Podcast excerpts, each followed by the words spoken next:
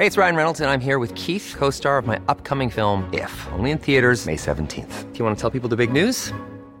All right, I'll do. Sign up now and you'll get unlimited for $15 a month in six months of Paramount Plus Essential Plan on us. Mintmobile.com slash switch.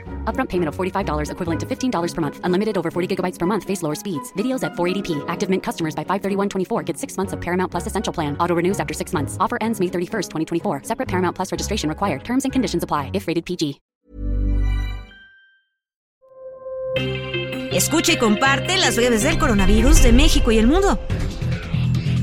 A nivel internacional, el conteo de la Universidad Johns Hopkins de los Estados Unidos reporta este jueves 22 de diciembre más de 655 millones 817 mil contagios del nuevo coronavirus y se ha alcanzado la cifra de más de 6 millones 674 mil muertes.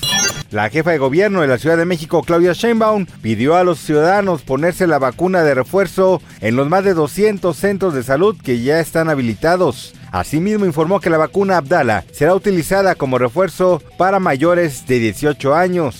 Autoridades sanitarias en México dieron a conocer los sectores de la población más vulnerables en medio del repunte de casos de COVID-19 en México. Las más afectadas por el contagio son las mujeres con promedio de edad de 38 años. Le siguen las personas de entre 18 a 49 años.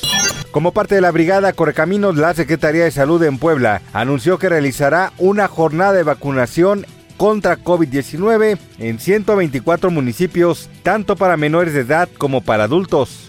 Según el Centro Nacional de Estadísticas de Salud de los Centros para el Control y la Prevención de Enfermedades en Estados Unidos, el COVID-19 y las adicciones disminuyeron la esperanza de vida de los estadounidenses a 76 años.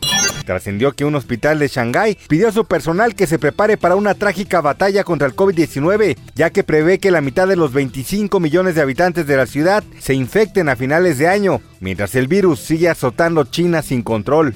Jeremy Camille, virólogo del Centro de Ciencias de Salud de la Universidad Estatal de Luisiana, descubrió que el bombardeo de variantes provenientes de Omicron ha tenido una larga vida, por lo que es muy probable que sea responsable de las reinfecciones.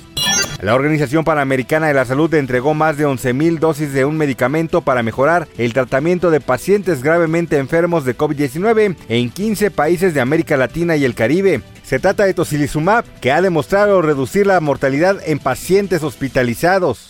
Un nuevo estudio de la Universidad de California descubrió cómo una toxina vírica producida por el SARS-CoV-2 puede contribuir a las infecciones graves por COVID-19, ya que daña las barreras celulares que recubren el interior de los vasos sanguíneos en órganos del cuerpo como los pulmones.